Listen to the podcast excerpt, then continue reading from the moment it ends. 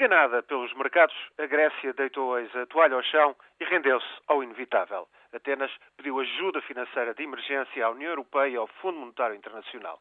Já no próximo mês tem de pagar 8.500 milhões de euros por obrigações emitidas e não consegue financiar-se. Os mercados passaram a tratar estes europeus falidos, com uma dívida de 300 mil milhões de euros, pelo mesmo padrão que aplicam a países do terceiro mundo. Cobram-lhes juros ao nível das Filipinas ou do Paquistão e, tendo em conta que os governos gregos falsificaram a desafios a contabilidade pública, Outra coisa não seria de esperar. Seis meses de hesitações na zona euro sobre o que fazer com a crise grega só pioraram as coisas. Agora, a Comissão de Bruxelas e o Banco Central Europeu terão de dar luz verde para avançar com 30 mil milhões de euros prometidos no mês passado pelos Estados vinculados à moeda europeia.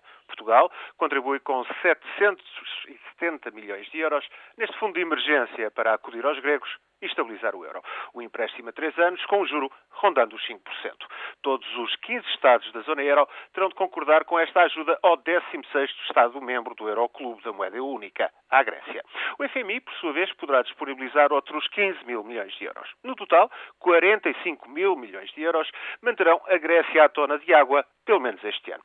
A sua economia ficará, no entanto, e de facto, sob tutela alheia. O FMI e os Estados do Euro muitos terão ainda de discutir sobre a cura tenebrosa das finanças gregas, mas Atenas precisará, no futuro, de ainda mais dinheiro em desespero de causa, poderá mesmo ter de reestruturar a dívida, ou seja, reconhecer a bancarrota, e nesse caso será complicado, muito complicado manter-se no euro.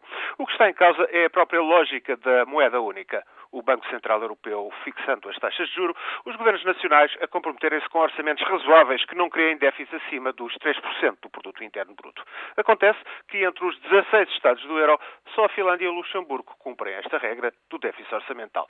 Para além da crise grega, fruto de arraigada irresponsabilidade tolerada pelos demais parceiros europeus, o que está em causa é, de facto, repita-se, a lógica da moeda única e do sistema de governação económica e financeira da zona euro.